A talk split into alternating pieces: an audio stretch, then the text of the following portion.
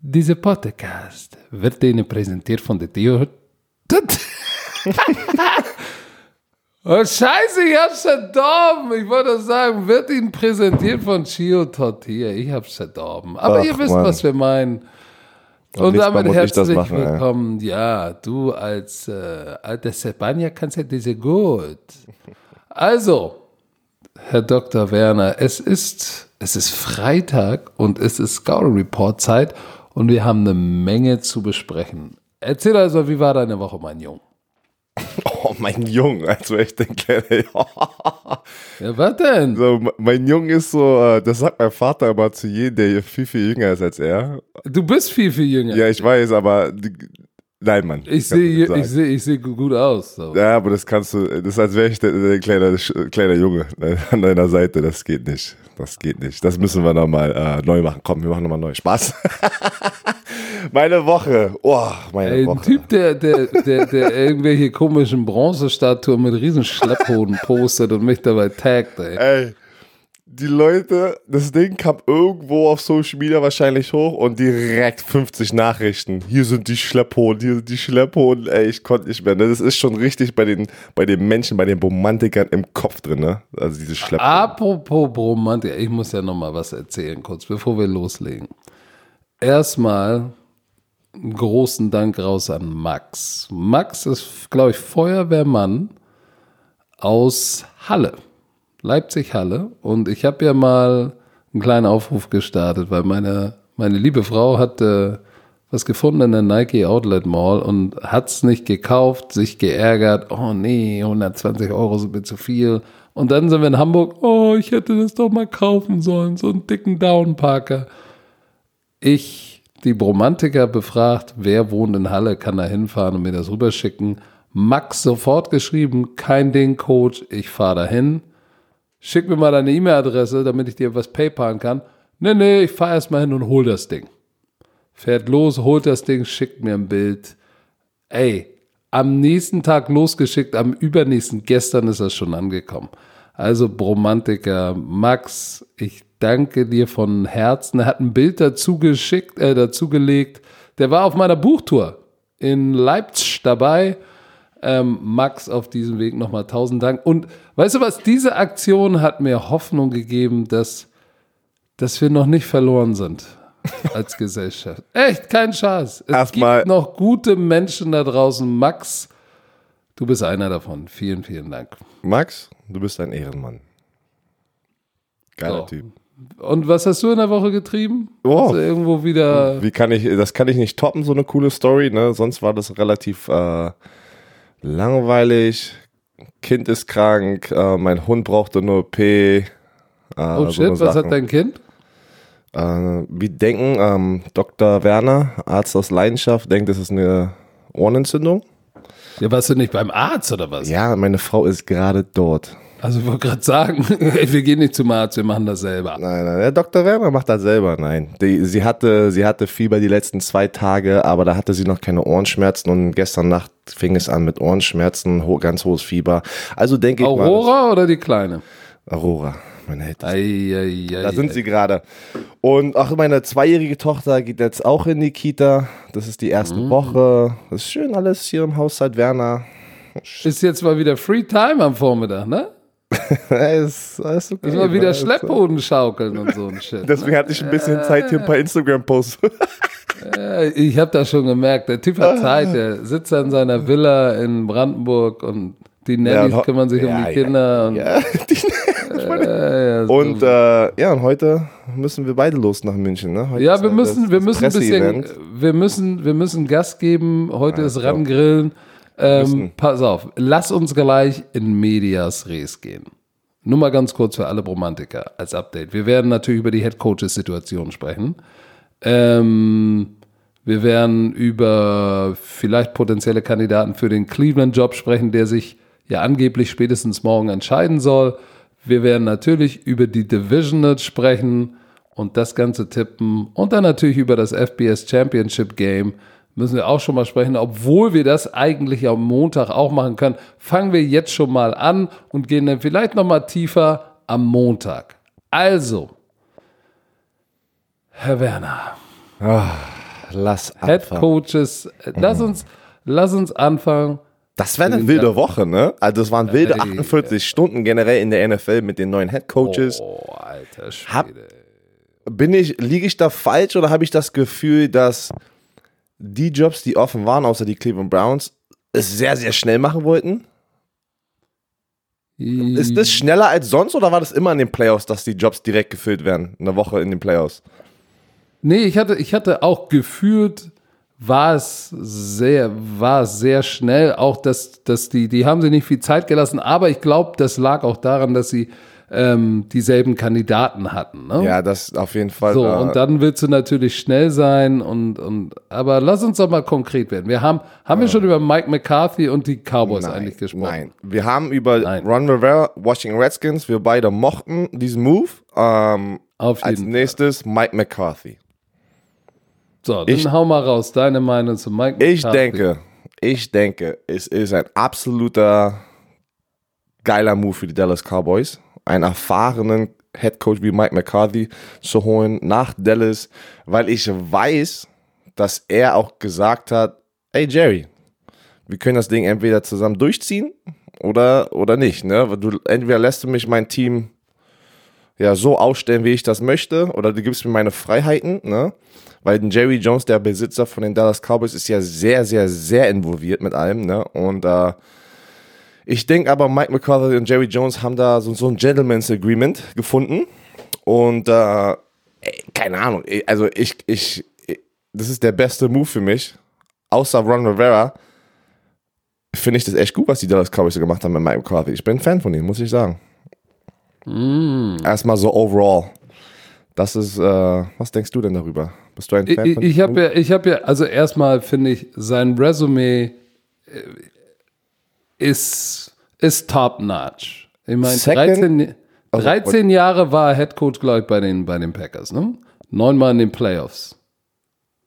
Irgendwie sowas. Oder elf Jahre neunmal in den Playoffs oder 13 Jahre, ich glaube 13 Jahre neunmal in den Playoffs oder irgendwie sowas in der Art. Ist auch egal, ich will jetzt nicht Korinthen kacken. Auf jeden Fall. Und er hat einen Super Bowl gewonnen. Ähm, hatte, hatte da sehr viel Erfolg und Stabilität. So, jetzt kannst du natürlich sagen, hm, zwischen ihm und Aaron Rodgers ging es irgendwann gen Süden. Ja, aber manchmal passiert das und manchmal kommt einfach die Zeit, wo es wie in der Beziehung ist, am besten zu sagen, okay, wir gehen hier getrennte Wege. Aber ähm, sein, sein Resume, das, was er geleistet hat im Pro Football, ähm, ist dafür ist er der Beste, der da draußen ist für diesen Job, meiner Meinung nach, bei den Dallas Cowboys, weil er war lange, lange Jahre bei den Green Bay Packers. Das heißt, er steht für Stabilität, hat bewiesen, wenn du, wenn du, wenn du eine Dekade bei einem NFL-Franchise bist, das ist eine verdammt lange Zeit. Das heißt, du, du hast den Lockerroom, die Organisation, das passt, das kannst du führen, ansonsten bist du nicht so lange äh, Head of the Business. Deshalb, ich fand die, ich fand das, äh, die Verpflichtung gut. Ich glaube, dass sie für die, für die, für die, für die Dallas Cowboys und, und Dak Prescott, der dann hoffentlich auch bald einen Vertrag hat, sehr, sehr gut ist. Und ähm, ich bin mal gespannt. Ich glaube, dass Mike McCarthy mehr aus diesem Team rausholen kann, als es Mr. Clapback gemacht hat. Und ich fand sehr geil. Äh, äh, ich habe ja das Interview gesehen in der Pressekonferenz. Er wirkt ja so ein bisschen, sie- ich finde, er sieht immer so ein bisschen tollpatschig aus. Äh, und, aber der hat einen geilen Humor. Er hat, die, hat ja in der Pressekonferenz gesagt, dass er Jerry Jones angelogen Was hat. Ne? das gerade für eine Lache? Das war von Kawhi Leonard, den NBA-Spieler. Kennst du die? Also, nee, kenne ich nicht. ähm, auf jeden Fall, was wollte ich denn sagen? Hat, er- hat er ihn angeru äh, angelogen in dem Interview, weil er ihm gesagt hat, ja, ja, ich habe jeden, jeden Snap der Cowboys analysiert und dann sagt er, ja, was soll ich sagen? Ich wollte einen Job. das fand ich eigentlich ganz geil. Ähm, nein, und äh, ja, er hat sich, er hat sich in der Offseason oder in seinem Jahr off mit äh, vielen Coaches zusammengesteckt und geguckt, was kann er besser machen, sich selbst analysiert, die NFL analysiert und ähm, ich glaube, das war ein guter Move. Also Cowboy, ein Cowboys-Fan, wäre ich happy. Da, auf jeden Fall. Ich glaube auch nicht, dass auch hier Stephen A. Smith ist ja der größte Hater von den Dallas Cowboys. Hat der irgendwas darüber gesagt? Habe jetzt nichts mitbekommen, weil das ist ein echt starker Move. Du hast viele, viele Schlüsselspieler schon gefunden in deinem Roster, ne, im Kader bei den Dallas Cowboys. Wie, ich, ich könnte nicht sehen, wenn da ein junger Coach reinkommt und sagt, komm, wir bringen, wir machen jetzt diesen extra Step, ne. Das kann ich nur sehen mit einem erfolgreichen Coach, der schon was geleistet hat in der NFL und das hat der. Der hat einen Super Bowl gewonnen mit Green Bay, der hat viele, viele, viele Spiele da gewonnen. Er ist der second winningest Coach äh, in der Geschichte von den Packers und dann, wie du es gesagt hast, irgendwann kommt mal da, da, da, da, diese, diese Zeitspanne, wo du Spiele verlierst nach vielen Jahren und dann muss ja irgendjemand gehen, ne? Irgendjemand hat Schuld, ne? Dann kommt, dann wird der Finger aufeinander gezeigt und äh, ich glaube, er ist hungrig. Er ist hungrig, Oh, ja. zu zeigen, weil er letztes Jahr nicht gecoacht hat, dass er noch ein sehr guter Head Coach ist. Entschuldigung.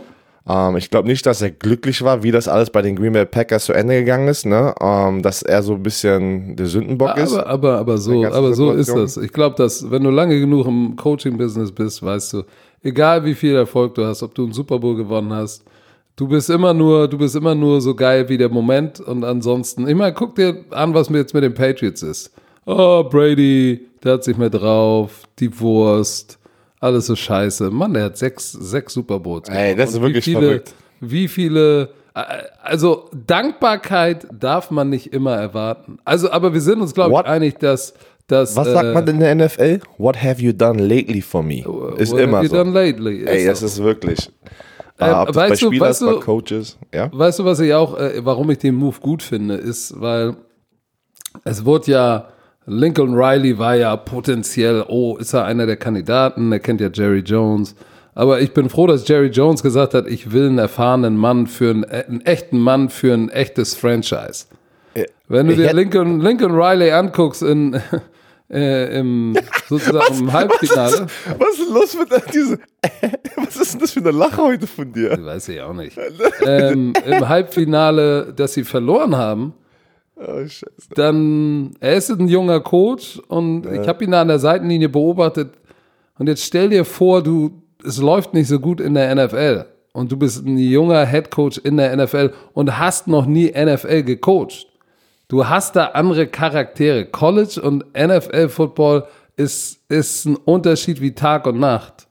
Das ist ein ganz anderes. Du hast da mit gestandenen Männern, da geht's um richtig Geld, das sind andere Agendas. Ich meine, du weißt das selbst. Mann, da laufen- äh, Da laufen viele, viele Millionäre rum, die wichtiger sind für das Franchise als der Head Coach. Siehe Aaron Rodgers, Mike McCarthy. Das ist, äh, wie du gesagt hast, ein ganz anderes Coaching, eine ganz andere, eine ganz andere Teamführung, ne, was du, was du da etablieren musst. Und äh, ich hätte aber, ich muss ganz ehrlich sagen, ich hätte niemals gedacht, dass Jerry Jones mit einem alten Veteran geht, ne, einen älteren Coach, der Erfahrung hat. Ich dachte wirklich, er sucht sich irgendwo seinen, seinen, seinen Lustknaben, so einen Jüngeren, ne? Ein mit Toyboy. sein Toyboy, mit dem er alles machen kann und eigentlich äh, rennt alles durch Jerry Jones. Ich kann das echt nicht sehen, dass durch, dass das jetzt äh, die Situation ist mit Mike McCarthy, dass er sich rumpushen lässt von Jerry Jones. Ich glaube, da hatten die echt mal wirklich eine kleine Zigarre, einen kleinen Whisky und dann gesagt, ey, wir können, entweder kriegen wir das so hin oder gar nicht. Und ähm, bin ich mal gespannt. Ich bin echt ein riesen Fan von diesem Move, weil ich Mike McCarthy echt respektiere. Und äh, ja, wir werden sehen. Wir werden sehen, was die kommende Saison für Dallas Cowboys Fans bringt. Wenn du nur mal dir anguckst, unter welchen, welchen Coaches hatten sie ihre großen Erfolge? Jimmy Johnson. Das Ja. war auch keiner, das war auch keiner, Bill- der, der, Parcell der war Parcell da? Bill Parcells, der war erfolgreich, hat keinen Super Bowl gewonnen mit denen, aber Mit wem Mit haben die denn die vier sehr- Super Bowls gewonnen? Irgendwie so fast hintereinander. mit ey. Tom, Tom Landry haben sie zwei gewonnen. Sie haben zwei mit Jimmy Johnson gewonnen und einen mit Barry Switzer. Das sind jetzt, das, und das sind jetzt keine Toy Boys, ne? Danach hatten sie mit, hatten sie Chan Gailey, Dave Campo, ähm, Bill Parcells ist jetzt nun wirklich einer, das sind schon echte, echte Charaktere gewesen. So, und ich glaube, Wade Phillips war, war auch hochgradig erfolgreich. Ne? Der hat über 60 Prozent seiner Spiele gewonnen, aber ist auch, ich will jetzt nicht sagen, der nette, der nette alte Opa, aber Jason Garrett ist schon eher, er ist einfach zu nett. um als Head Coach der Dallas Cowboys für Americas Team die Zügel Ja. in der Hand zu halten. Genau, und das Ding ist halt für die Cowboys, so wie das, so wie das Roster aussieht, das ist schon seit zwei, drei Jahren, gewinn es jetzt oder es wird langsam knapp, ne? Weil da werden, da müssen noch mehr Leute bezahlt werden. Und ein Team schafft es in der NFL einfach nicht auf jeder Schlüsselposition diese 100 Millionen Verträge rauszuhauen. Nein, das geht nicht. Das ist jetzt, jetzt ist der Zeitpunkt, das Team zu gewinnen. Und das ist die auch die inter, äh, interessante Situation bei Mike McCarthy. Er kriegt jetzt nicht zwei, drei Jahre bauen wir das auf. Die, die sagen jetzt, ey, hier hast du schon das fertige Ding, mach mal was Wir gewinnen den Super Bowl. Ja, na, natürlich. Also was sollst du da jetzt noch, bin ich ganz ehrlich, ne? Du hast eine, eine bombastische Defense, äh, Defensive Line mit DeMarcus Lawrence, mit Robert Quinn, der ausgerastet ist dieses Jahr. Du hast Dak Prescott, du hast Zeke Elliott, du hast deine Offensive Line Ey, kombiniert. die Linebacker. die Jalen haben alles. Smith, Van Der paar Esch. Defensive Backs so, aber die, das Team, das ist, das ist schon echt ein heftiger Kader und der wird jetzt nicht zwei, drei Jahre hier, bau mal auf, wie, weiß ich nicht, ähm, jetzt die Washington Redskins, Rivera. Ich glaube, der kriegt ein paar Jährchen so, ne? Der, der wird, Ja, wird nicht erwartet, dass er direkt dieses Jahr in, die Playoffs kommt, so, ne? Hoffen sie, aber es wird Ja, hoffen erwartet. Sie, aber, aber das ist nicht die mal hohen Erwartungen, ja. über, über, über das nächste Team sprechen, weil wir sind ja jetzt auch schon wieder 15 Minuten dabei. Die Carolina Panthers haben zugeschlagen. Boah. Erzähl du erstmal, was du darüber denkst, weil ich habe da so ein bisschen Also, eine starke Meinung. Und wir sind unsere Meinungen, Leute. Ihr braucht uns nicht wieder attackieren, das sind unsere Meinungen. ja, aber ja, hey, man, es ist okay, eine andere Meinung zu haben. Deswegen. Aber Ich bin mal gespannt, ähm, was du da. die da- Fakten. Matt Rule, Head Coach der Carolina Panthers, war vorher Head Coach an der Baylor University und davor bei Temple. So, was ist seine Coaching-Karriere von, von, von ähm, Matt Rule? Er ist 44 Jahre alt, also so alt wie ich ungefähr. Ähm, Genauso aus. Gott sei Dank nicht. Äh, Gott sei Dank sieht er, äh, egal. Auf jeden Fall College Football Coach seit Ende der 90er. Ähm, hat Head auch Coach? genau. Head Coach seit 2013 war das, oder? Bei Genau. Temple hat er übernommen. Dann bei Genau, hat Linebacker, Defensive Line äh, als Assistant gecoacht. Dann war er, glaube ich, ja bei Western Carolina war er dann irgendwann auf der Koordinatorposition oder Running Game Koordinator und hat dann zwei, ist 2006 zu, zu Temple gekommen, Defensive Line Coach gewesen, dann von Defensive Line zu Quarterback Coach und Recruiting Koordinator im nächsten Jahr und 2008 bis 10 war er dann Offense Koordinator bei Temple, 2011 auch noch. Dann ist er ein Jahr zu den Giants gegangen, war Assistant Offensive Line Coach unter, so und pass auf, ich glaube, da liegt der Kasus Knacktus, Tom Coughlin. Ein Jahr Assistant Offensive Line Coach in der NFL bei Tom Coughlin. So. Ein äh, Jahr. Ein Jahr Assistant Offensive Line Coach bei, aber bei Tom Coughlin. Einflussreicher, alter Oldschool äh, Coach in der NFL. Dann ist er zurück zu Temple gegangen und wurde Head Coach. Ne? Er war vorher Koordinator, ein Jahr NFL Assistant Offensive Line Coach, zurück zu Temple, 2013 bis 16 Head Coach. Hat dieses Programm, muss man sagen, umgedreht.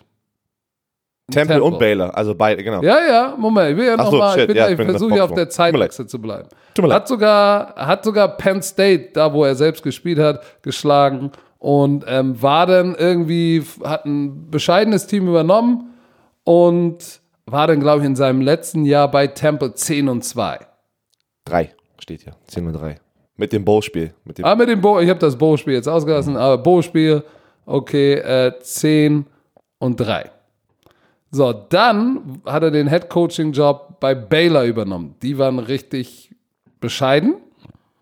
Und Temple war wirklich ein, Sh ein Shithole, ne? Als er Ja. es übernommen hat. Baylor war auch nicht in good shape. Ja, Baylor So, hatte ja das Problem mit, ähm, die hatten so ein Sexual Assault Problem auf der Schule mit dem äh, ehemaligen Head Coach. Ähm, und dann war da ein Riesenproblem in Baylor generell und dann hat er die Chance bekommen. Und Äh, Jim, Jim Grobe oder so war da der, vorher der Head Coach. nee, ähm, das war. ah, Der, ach, ah, nee, der war nur Interims warte, Head Coach. ah, wie hieß der denn? Ah, ach, ähm, Art, Art, ähm, Ist ja auch scheißegal. Ja, scheißegal. Auf jeden Fall in seinem ersten Jahr 1 und 11.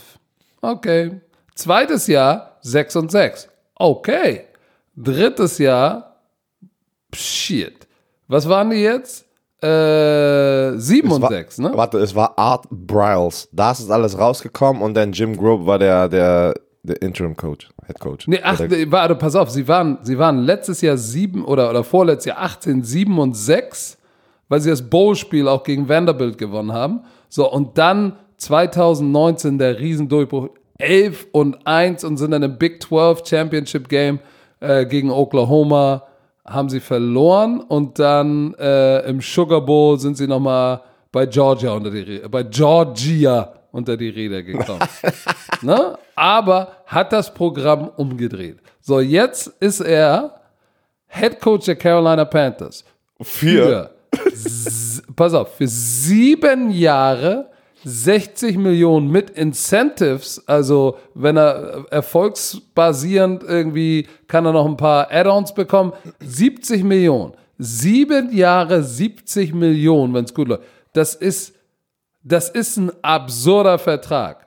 Meiner Meinung nach, und ich greife dir jetzt nur mal vor, damit du deinen dein Shitstorm danach ablassen kannst, ist dieser Vertrag, ich glaube, da hat der Owner voll ins Klo gegriffen.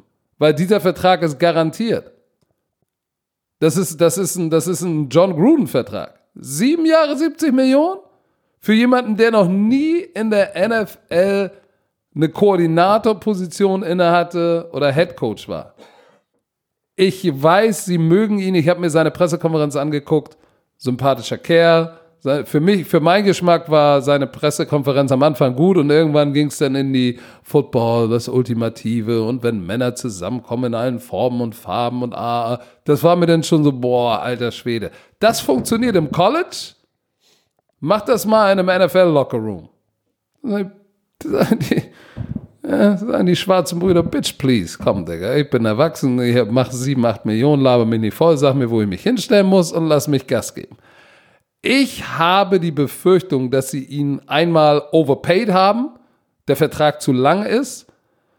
Ich gönne ihm natürlich allen und, und, und den Panthers allen Erfolg der Welt, aber ich glaube, mit dem Vertrag haben sie sich in den Fuß geschossen, weil das, da sind sie ein riesengroßes Risiko eingegangen. Aber der Owner hat ja gesagt, ey, wir sind auf derselben Wellenlänge, wir saßen zusammen und wir waren bei ihm zu Hause und wir haben gegessen und es war eine feel good Atmosphäre und dann habe ich gesagt, let's fucking do it. So, das ist natürlich das Problem, wenn Milliardäre sagen, oh ja, ist alles jupti jupti, ich glaube an dich, ab geht die Post. So, ich glaube, der Vertrag war zu hoch, zu lang. Your take. Es ist verrückt. Es ist verrückt. Ich konnte es nicht glauben. Ähm, ich konnte es glauben, dass er einen, Coaching-Job bekommt, weil er war aus irgendeinem Grund einer der heißesten Kandidaten. Das sind halt Sachen, die wir gar nicht hier drüben jetzt in Deutschland mitkriegen. Ne? Ähm, die, die Besitzer haben, haben schon ihre, ihre Research gemacht und wie du gesagt hast, da, ey, ein guter Coach, guter Typ, der hat zwei Programme umgedreht. So, jetzt ist hier aber mein, das ist meine Meinung dazu. Die Programme, wo er war, Tempel. Ja, so schwer ist es nicht, Tempel umzudrehen in der, in der, in der Conference, wo die sind. Muss ich ganz ehrlich sagen. Da waren auch andere schon, die es auch bei anderen Schulen noch besser gemacht haben. Dann hat er bei Baylor den Job bekommen, hat jetzt ein Jahr, ein gutes Jahr äh, ja, gespielt mit, den, äh, mit, den, mit, dem, mit dem Team. Aber du weißt selber auch im College Football, weil das Talentlevel so basierend von deinem Recruiting ist, ne, ähm, von den, von den Talenten, die aus der Highschool kommen, da kann, da ist manchmal das Talentgap so riesengroß, dass ab und zu auch mal tut mir leid, äh, einfach so ein Jahr kommt, wo du auch ein bisschen Glück hast dabei. Das, nicht das nicht irgendwie wegzunehmen von den Baylor Bears, die haben gut gespielt, aber der Unterschied zwischen einer, einer, einer 8 und 4 Saison und einer 10 und 2 ist manchmal gar nicht so viel, ne? aber es sieht so viel gut, äh, so viel besser aus im College, einfach 10 Siege drauf, drauf zu haben. Ne? Und du, und du kannst auch Glück haben, dass du einfach Coach, einen Coaching-Staff hast, die richtig gut recruiten kann. Deswegen, deswegen meine ich, und äh, also du bist alleine, nicht happy. pass auf, alleine, dass er eine Chance bekommen hat, ein Headcoach zu sein in der NFL, boah, tut mir leid, ähm, das ist schon mal, wo ich gesagt habe, wow, okay, aber ich kann es verstehen, weil jeder, jeder Besitzer von den NFL-Teams sucht gerade diesen, diesen Sean McVay. Der hat einfach das, das, das perfekte Beispiel gemacht, Ja, dass aber was Sean Neues McVay hat eine ganz andere Ich Historie. weiß, der, hatte, der hat auch viel mehr in der NFL schon von, von Leuten gelernt, die erfolgreich sind in der NFL, aber irgendwie habe ich trotzdem das Gefühl, dass jeder irgendwas das Neue sucht, ne? Und da investieren sie und gehen das Risiko ein. Ist so wie, ne, wenn du ein bisschen Kapital hast, du suchst manchmal, sagst du, okay, ich packe ein bisschen äh, Geld da und hoffe, dass das einfach aus, sich auszahlt am Ende des Tages. Darf ich, Ich- dir nur mal kurz was einschmeißen? Nur mal für die, die da draußen sagen, Sean McVay. Der war, der hat angefangen bei den Tampa Bay Buccaneers als Offensive Assistant. Er hat in der NFL angefangen. Dann war Ja, Receiver Coach bei von, Anfang an. im, wieder im, im, im, im Pro Football in dieser anderen komischen League. Und dann war er wieder bei den äh, Washington Redskins. Offensive Assistant, Tight End Coach, Offensive Coordinator. Der ist durch die ganze Mühle durchgegangen. Auf jeden Fall, das ist ein Riesenunterschied, aber ich sag trotzdem, das Gefühl ist einfach da, dass die alle mit, er ist ja noch relativ jung, 46 hast du gesagt, das ist ja 44, noch, genau. 44 ist mega jung eigentlich für einen NFL-Coach, ne, ein Head-Coaching-Job. Das, das, das, das ist halt diese New School, ne? Ähm, natürlich Sean McVay und jetzt hast du äh, hier äh, Cliff, äh, Cliff äh, Kingsbury bei Arizona. Kiff. Ich dachte gerade an Monty Kiffe mit den Schlepphunden, ey. Und ähm, das, das ist aber der neue Trend. Die suchen alle das neue Ding. Und ich habe auch gelesen, dass Matt Rule unbedingt so ein Performance, äh, die Unterstützung haben möchte, um so ein Performance Center, mit so, so ein Performance Research irgendwie, äh, so Abteil in der Department zu bekommen. Ne? Halt so eine Sachen, das, das, das wird einfach alles ein bisschen anders gemacht heutzutage im Football und jeder probiert das einfach so, so sein, sein wie sag mal, sein, sein Flair, so, ne, sein, sein Flair irgendwie reinzuwerfen, dass er vielleicht die Person sein, die wieder einen neuen Trend startet. Und äh, dass Matt Rule, okay, pass auf, dass Matt Rule eine Chance kriegt, cool, geil, ey, gönn ich ihn. Da habe ich den Vertrag aber gesehen und dachte mir, was hat der geraucht? Was hat David Tepper, der, der Besitzer von den Panthers, geraucht? Weil, wie du es gesagt hast, das ist garantiert. Sieben Millionen, äh, sieben Jahre, 60 Millionen plus ne, Incentives. Das ist einfach, was ist denn bitte das für eine Summe für einen Coach, der erst im, aus dem College kommt und zweitens bei, nicht bei den Alabama, den Clemson, äh, bei einem von diesen Schulen, die über Jahre, die Das über das- Jahre. Das du, ist es. Der hat nicht, ist nicht so, dass er jetzt irgendwie ähm, Lincoln Riley. Der hat jetzt, da kannst du wenigstens sagen, ey, der hat jetzt zwei Heisman Trophy Winner und noch einen Heisman Trophy äh, Finalist gehabt. Der äh, war fast im National Championship Game. Äh, ich, Ich bin einfach, pass auf, ich bin einfach nur ein Nick Fan. Saban, müssen wir nicht drüber reden. Ich bin einfach nur ein Fan nicht von, von der Geldsumme, die er bekommen hat. Aber jetzt drehe ich das mal um. Ah, Du siehst es auch öfters in NFL Free Agency von den Spielern aus.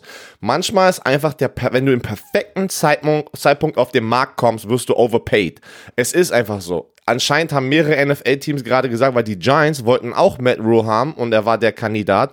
Äh, Matt Rule soll ja angeblich äh, die Giants angerufen haben, nachdem er den Vertrag von den Panthers bekommen hat und ge- hat die Giants angerufen und gesagt, Wollt ihr ey, das ihr könnt das, wollt ihr das matchen? Und die Giants haben gesagt, no sorry, I'm out. Ne? Das ist uns zu viel Geld.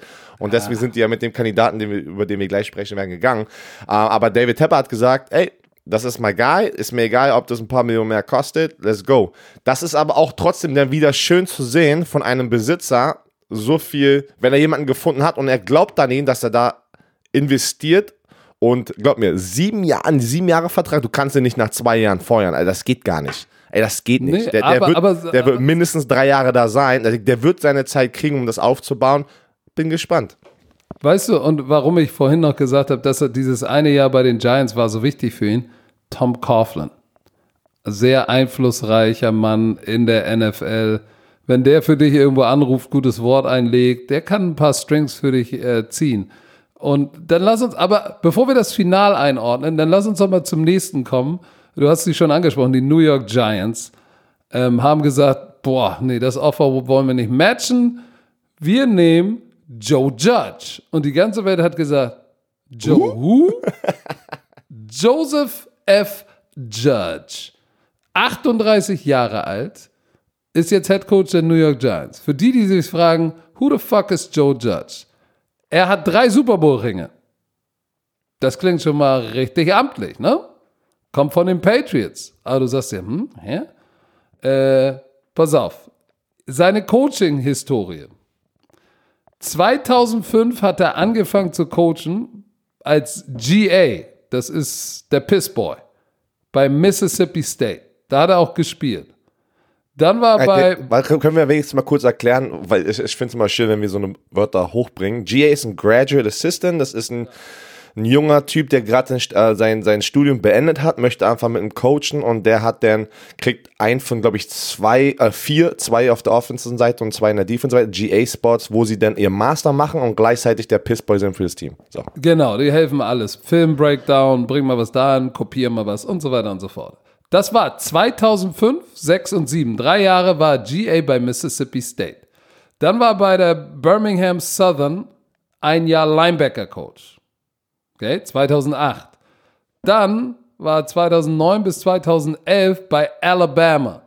Pff, gute Schule, ne? zweimal National Championship gewonnen, 9 und 11, aber als Special Teams Assistant. Special Teams Assistant. Das ist das, was ich übrigens auch gemacht habe. Ne? Ähm, okay, kriegt von da den Job bei den New England Patriots als Special Teams Assistant wo ich sage, das ist schon mal ein heftiger Jump, nicht als Special Teams Koordinator den Assistant Special Teams Job zu bekommen, sondern als Assistent übergehst du sozusagen den, der davor ist und jumpst direkt in die NFL und äh, war da 12, 13, 14 Special Teams Assistant. Und warum? Weil Nick Saban und Bill Belichick sehr, sehr eng sind. Homeboys sind. So, pass auf. Special Teams Assistant ist ist ein wichtiger Job, ist eine Menge Arbeit. Ich spreche aus eigener Erfahrung. Dann wurde er Special Teams Koordinator bei den Patriots 2015. 16, 17, 18 ist er Special Teams Koordinator. Letztes Jahr auch Special Teams Koordinator und übernimmt auch noch die Receiver, weil Shia heißt der, glaube ich, ne? Der, der Receiver Coach ist ja äh, O'Shea. Ähm, ist zu den Miami Dolphins als Offense-Koordinator gegangen. Wurde jetzt übrigens gefeuert. So, ähm, so viel dazu. Das heißt, er war Special Teams Koordinator und Wide Receiver Coach. Jetzt wird der Head Coach bei den New York Giants? Dun, dun, dun, bei den, Moment mal, bei den New York Giants, seine Coaching-Karriere fing an 2005. Jetzt ist er, der war noch nie Offense, Defense Koordinator, war noch nie Head Coach im College, Nix dergleichen. Ich war, und der eine oder andere wird jetzt sagen, ja, aber Coach, Moment mal. Äh, John Harbour hat auch, ist auch vom Special Teams Koordinator zum Head Coach geworden. Time the fuck out. John Harbour war von, ich glaube, Mitte der 80er bis Mitte der 90er. Der war 10, 11, 12 Jahre, ach, scheiße.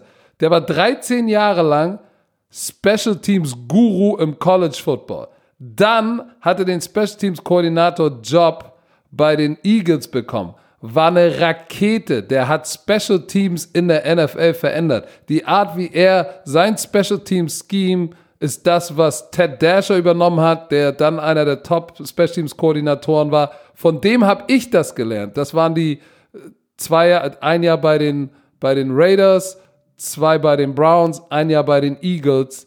Von dem habe ich alles gelernt. Ich bin also aus dem Coaching-Tree von John Harbour, was Special Teams betrifft, da komme ich auch raus. Ich würde, das würde ich nie irgendwo, weil es interessiert auch keinen Arsch. Aber der Typ hat Special Teams in der NFL über eine Dekade dominiert und beeinflusst und wurde dann völlig zu Recht Baltimore Ravens Head Coach. Und der ist, der hat eine ganz andere Historie, bevor er Head Coach geworden ist, hat er in der NFL maßgeblich ähm, Special Teams Play beeinflusst. Eine Dekade lang, vorher im College Football. Bitte nicht John Harbour und Joe Judge in eine Kiste packen.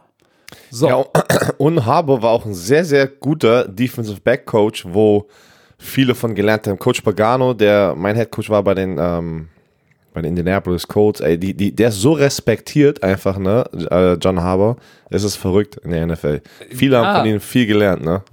So, hat, ich, das kann man nicht vergleichen. Jetzt ist Joe Judge Head Coach der New York Giants. Wie, wie kann es dazu kommen? Das ist eine gute Frage, ey. Du hast natürlich auch wieder ähm, Bill Belichick. Ne? Wenn Bill Belichick sagt, ja, der hat das drauf, ähm, er soll mit Joe Judge sehr viel, äh, wie, man, wie nennt man das nochmal, so, so gebrainstormt, das war Team, sein... Team Leading Exercises. Also Joe Judge hat auf jeden Fall äh, Bill Belichick ganze Zeit beobachtet, von ihm gelernt natürlich. Ähm, wir sehen es jedes Jahr. Jedes Team kommt rein bei den, äh, bei den New England Patriots und sagt, wir möchten bitte einen Assistenten haben als unseren nächsten Head Coach was ja auch berechtigt ist auf der Offensive Koordinator, Defensive Koordinator Position. Ich sag nicht, dass er ein schlechter Coach ist. Ey, ich, ich wirklich, ich hoffe, dass ja, beide erfolgreich sein werden. Aber es ist, ist auf jeden Fall verrückt. Das hätten wir vor drei, vier, fünf Jahren, hätten wir sowas, so einen Move niemals gesehen. Das kommt wieder zurück zu meinem Thema. Jeder sucht irgendwie das Neue, ne? Und irgendwie, äh, ja, jetzt lacht mal jetzt über mich, äh, aber passt erst mal auf, wenn es denn wirklich klappen sollte. Wenn es nicht klappen wird, sagen alle, ja, siehst du, wir haben es äh, hat der, hat, wir ja gesagt. Aber wenn es klappt, ja, und auf einmal ist der erfolgreich, dann, dann sieht das aus wie einfach ein Move. ja, aber, aber äh, jetzt. Ich, ich weiß es nicht. Ich, ehrlich, ich, ich wie gesagt, mir ist nochmal wichtig, dass, dass auch ich nochmal sage. Ich kenne Joe Judge nicht. Ich, keine Ahnung. Der wird sicherlich, Bill Belichick wird sich für den richtig stark gemacht haben aus einem ganz bestimmten Grund. Das heißt, ähm, der wird schon eine Qualifikation haben. Die Frage, die sich mir stellt, ist, sind, sind da draußen nicht andere qualifizierte Trainer oder, oder, oder Trainer, die mehr Qualifikation haben, auch jung sind und schon was geleistet haben auf dem Level, wo du sagst, hm, vielleicht lohnt es sich bei denen mehr. So für mich kommt, für mich kommt diese Mad Rule mit dem Vertrag, habe ich das Gefühl, das ist eine Bauchentscheidung. Das ist, ey, ich habe viel Geld und es hat sich gut angefühlt der hat mich auch abgeholt, Motivation und hat zwei Programme umgedreht. Oh ja, let's go. Das ist mein Homeboy, ich bin all in. Joe Judge ist auch irgendwie, Bill Belichick hat zehnmal angerufen, hat sich richtig stark gemacht. Aber wenn Bill das sagt, so, hm, puh, ja, ja, da sind ja auch noch ein paar andere am Start, aber wenn Bill das sagt, komm, wir machen das mal. Ja, dann haben die sicherlich auch ein starkes Interview gehabt, will ich gar nicht drüber reden. Und ich wünsche denen auch alles, ich drücke denen die Daumen dass sie erfolgreich sind. Nur frage ich mich manchmal, und das bringt mich zum nächsten Punkt, was um alles in der Welt ist in der NFL los? Was um alles in der Welt ist in der NFL los? Und äh, da drüben, ich weiß nicht, der eine oder andere hat es vielleicht verfolgt, aber drüben ist, ist gerade ordentlich, ordentlich was los, weil natürlich, ähm, und, und das Interessante ist, es ist nicht nur Stephen A. oder Shannon Sharp oder oder die schwarzen Broadcasting-Gesichter, sondern auch die weißen Broadcasting-Gesichter sagen sich, sag mal, ey, irgendwie kriegt gefühlt jeder einen Job, aber keiner davon ist schwarz. Was ist denn mit den jungen, schwarzen Upcoming Coaches aus der NFL? Warum kriegen die eigentlich keinen Job? Und das, und das ist eine Sache, wir hatten letztes Jahr noch keinen Podcast, aber da habe ich mich das, glaube ich, auch in der Sendung oder in der Redaktionskonferenz, ich das auch schon mal angebracht. Und weißt du, manchmal wird man ja dann so ein bisschen belächelt, wie, ja, jetzt hat er wieder die äh, Rassismustheorie. Damit hat das nichts zu tun. Aber ich fand's, letztes ja, Jahr war schon interessant. Guck mal, wer den Job bei Arizona bekommen hat. Cliff Kingsbury. Cliff Kingsbury hat nicht mal die Hälfte seiner Spiele gewonnen bei Texas Tech und wurde gefeuert.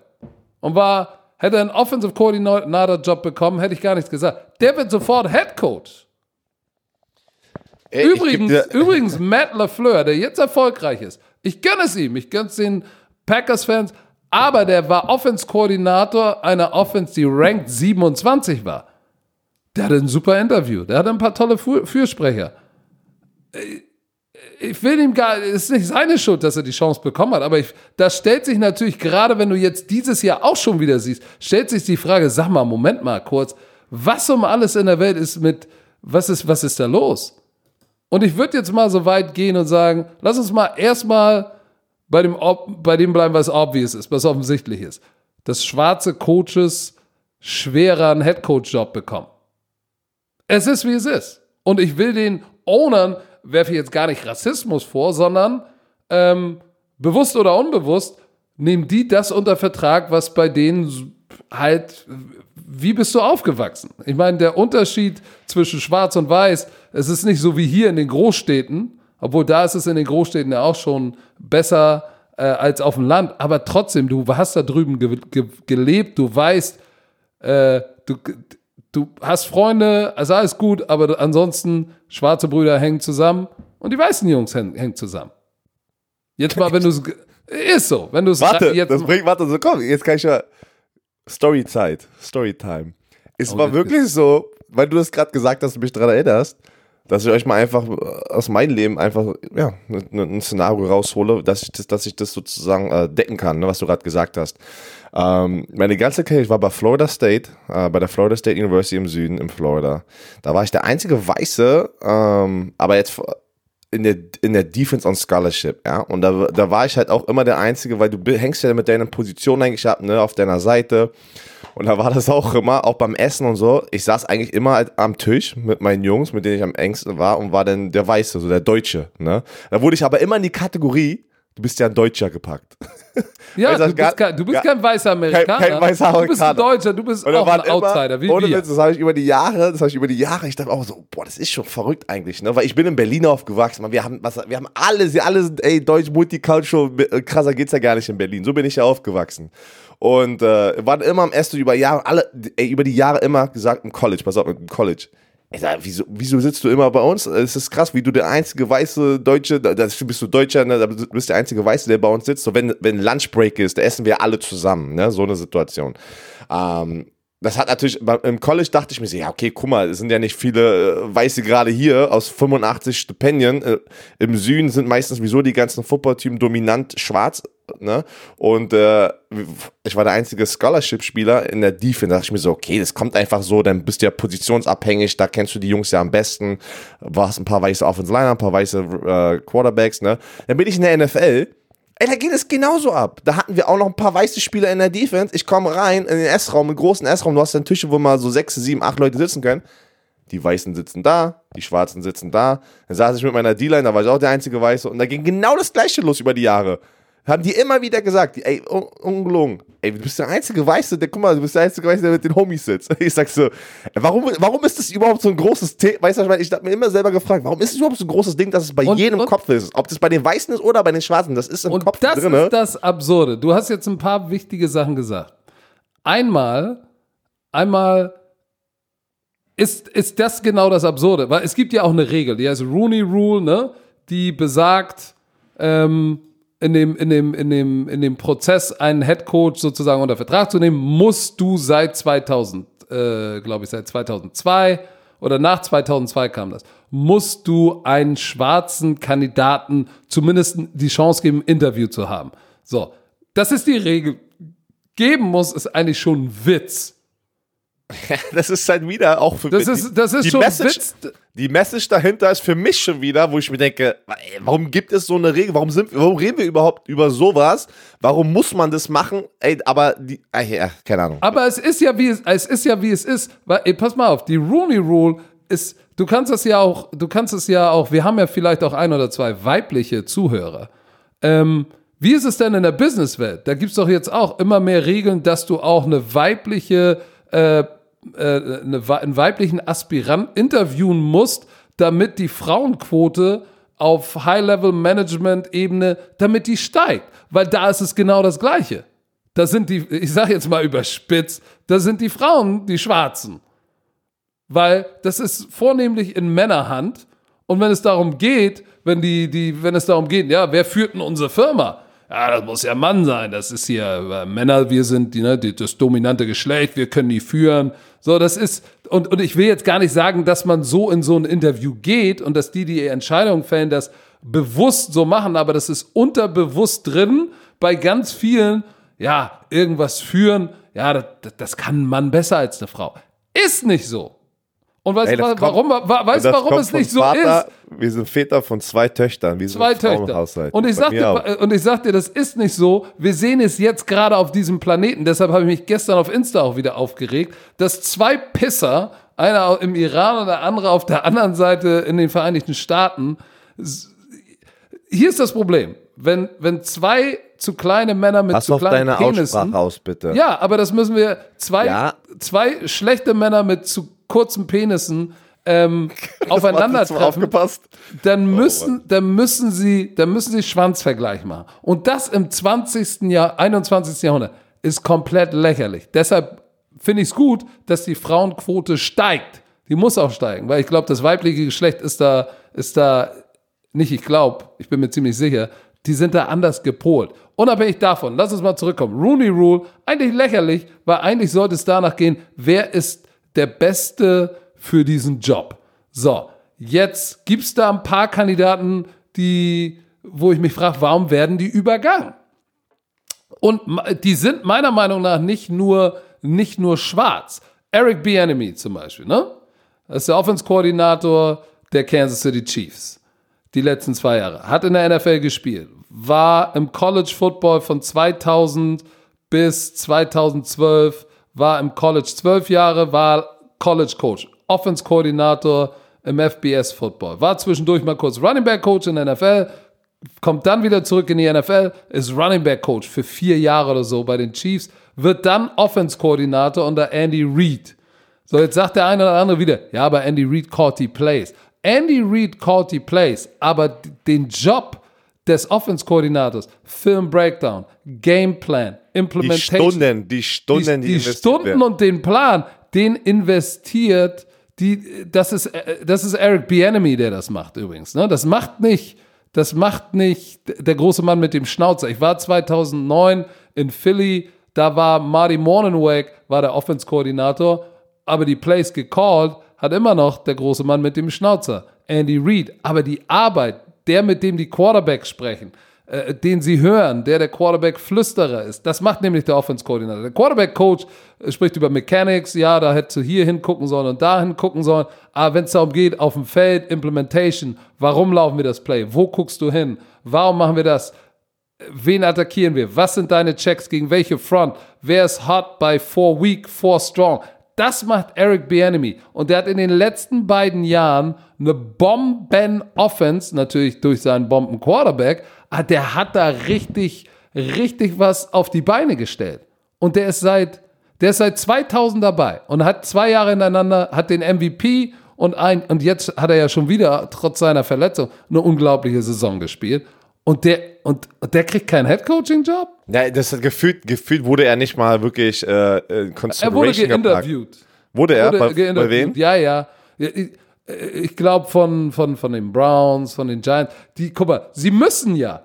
Ja, sie genau, müssen ja. Ich bin mal der Rooney Rule. Okay, warte, komm. Ich, ich, du bist gerade richtig im Groove drin. Ich möchte dich auch eigentlich nicht unterbrechen, aber heute können wir nicht viel länger machen, weil wir wirklich beide unseren Flieger, Flieger nach München kriegen und wir müssen noch über die Spiele reden. Aber hier, wer denkst du kriegt diesen Cleveland Browns Head Coaching Job? Nein, die, ich muss noch, ich bin noch nicht fertig. Dann müssen wir den Rest kürzer machen.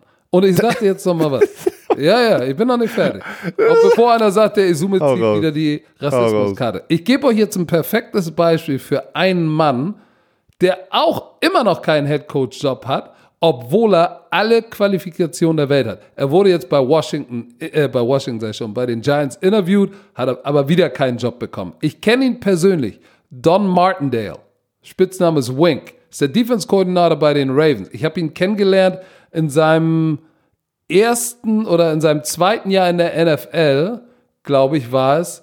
Äh, ich habe das erste Mal geinternt bei den Raiders 2005. Das war sein zweites Jahr in der NFL. War vorher lange Defense-Koordinator im College Football und hat da die Linebacker gecoacht. Sein, sein, übrigens, wir haben zusammen seinen damaligen Rob Ryan, seinen Defense-Koordinator getroffen, der ja auch eine ähnliche Persönlichkeit hat. Wenn ihr euch Don Martindale anguckt, ne?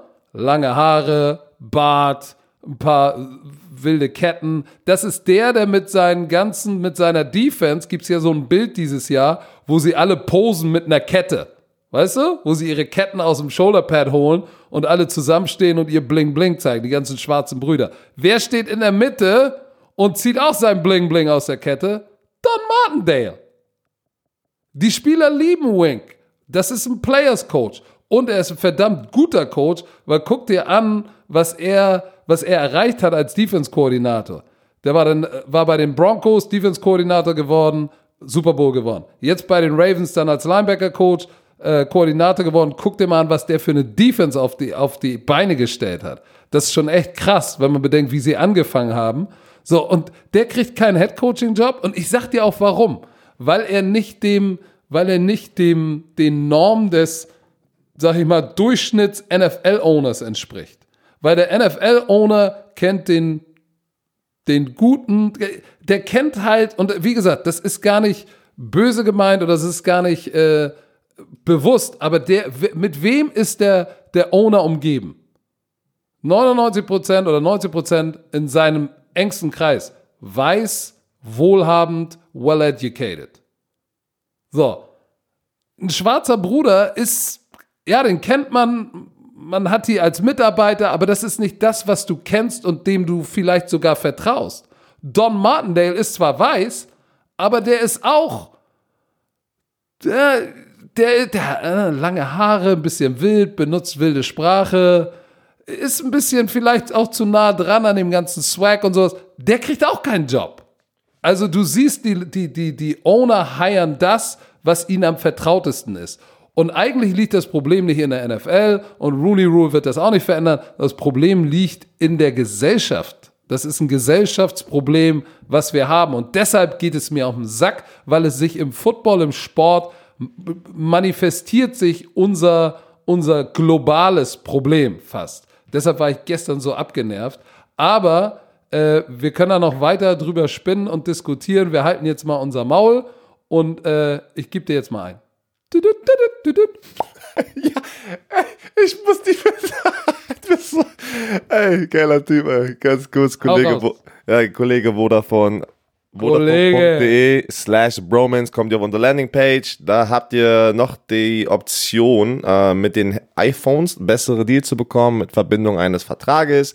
Und wir haben rechts oben den Koya Digital. Da habt ihr für 20 Euro im Monat kriegt ihr einen Vertrag, den ihr monatlich kündigen könnt.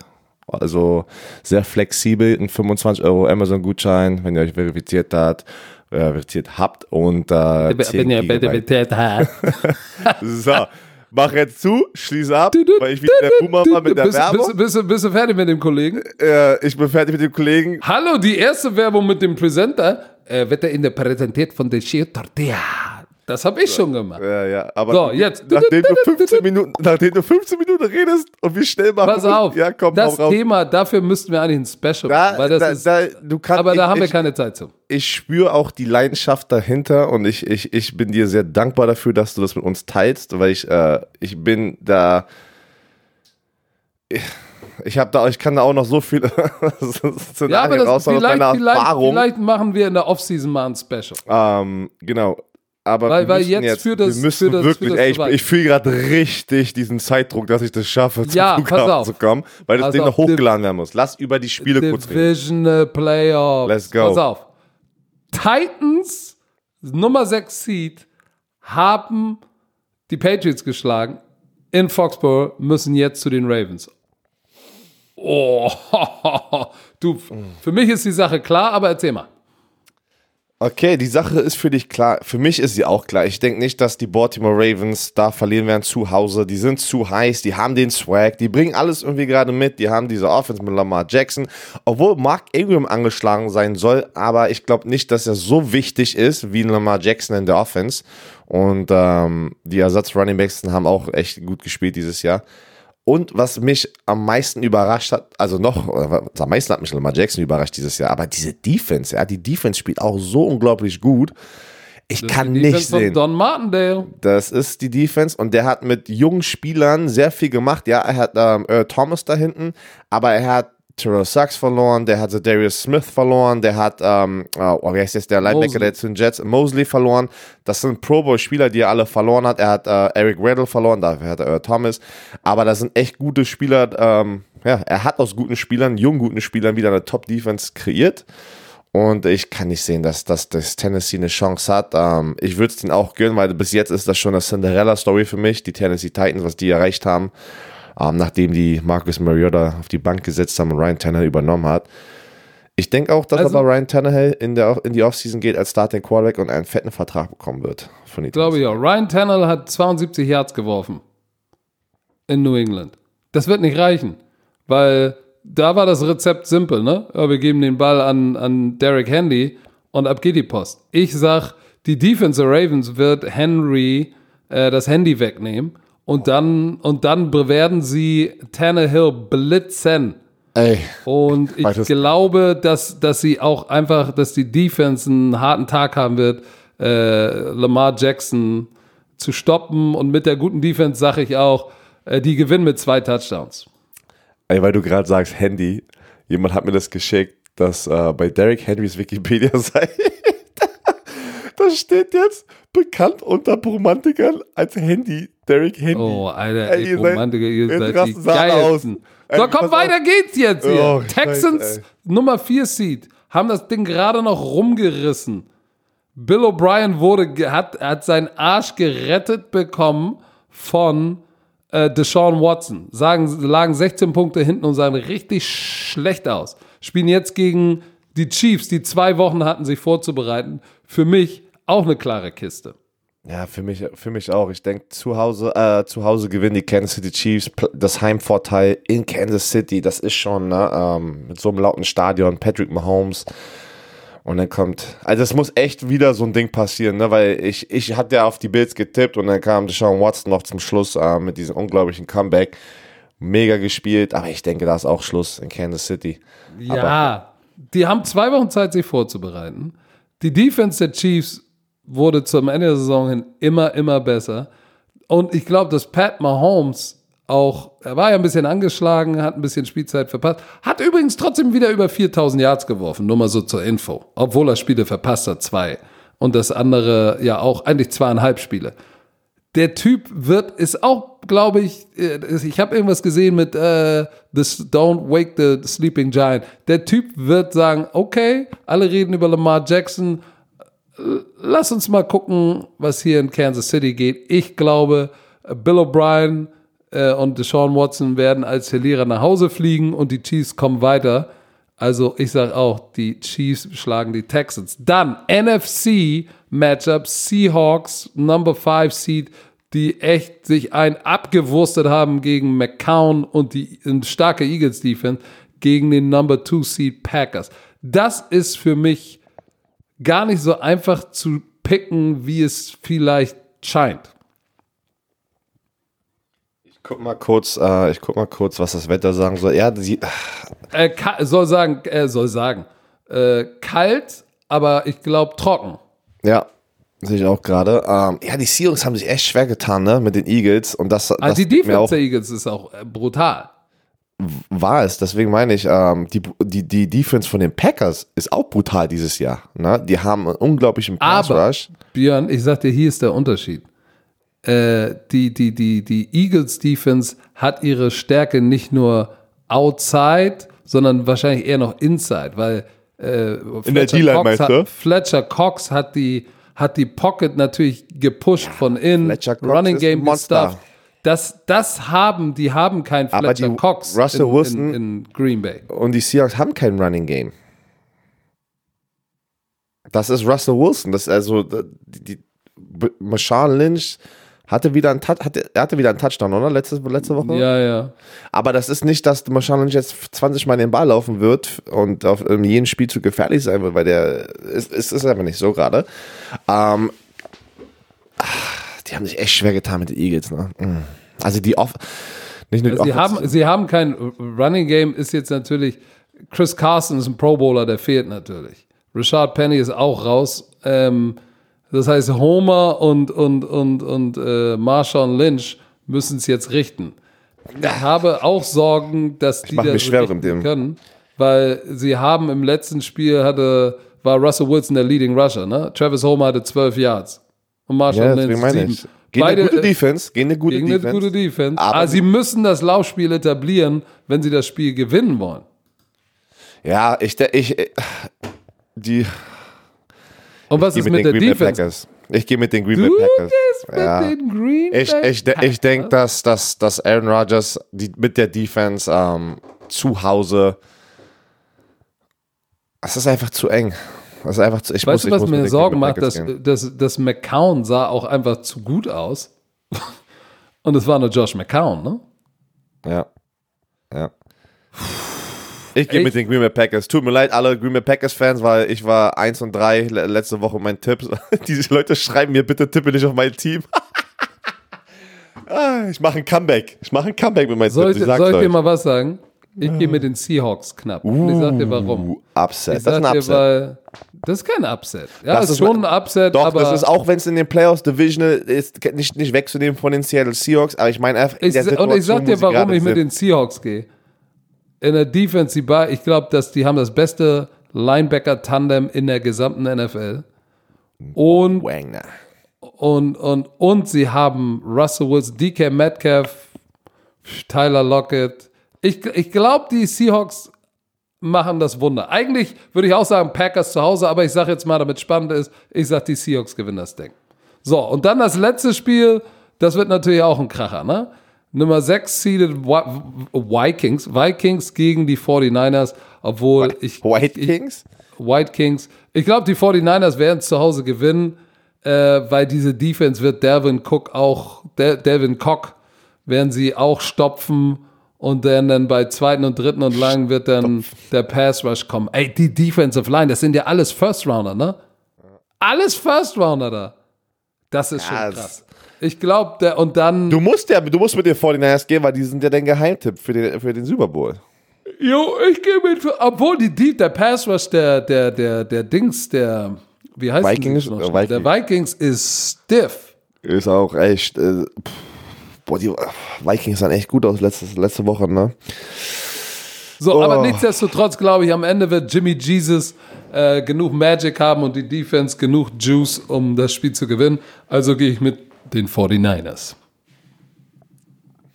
Ey, wenn es hier im Hintergrund klopft, ne, das ist ein, das ist bei mir, ich habe einen ein, ein Specht, der hackt gerade, der hackt gerade ein Loch ins Haus. So, ich muss aber. Dann haben wir. Nee, wir haben nicht die gleichen Tipps, weil du nimmst die Seahawks, aber ich gehe auch mit den 49ers zu Hause in Cali.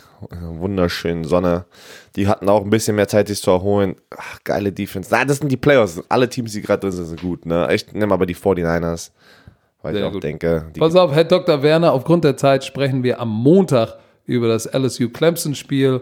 Und ähm, liebe Romantiker, ich äh, hoffe, ihr hattet wieder eine gute Zeit mit, unser, mit uns eine Stunde lang. Ich hoffe, wir waren euch nicht zu kritisch, aber wir müssen unsere Meinung so äußern, wie sie sind. Nicht vergessen, es ist nur eine Meinung.